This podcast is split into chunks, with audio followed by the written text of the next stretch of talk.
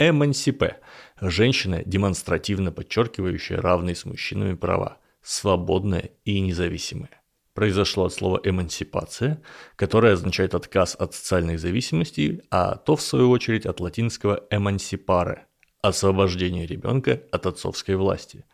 Не стоит путать независимых эмансипе с современными радфеминистками – МНСП – это скорее про начало 20 века, то есть про первую волну феминизма и суфражисток, стремящихся к равенству.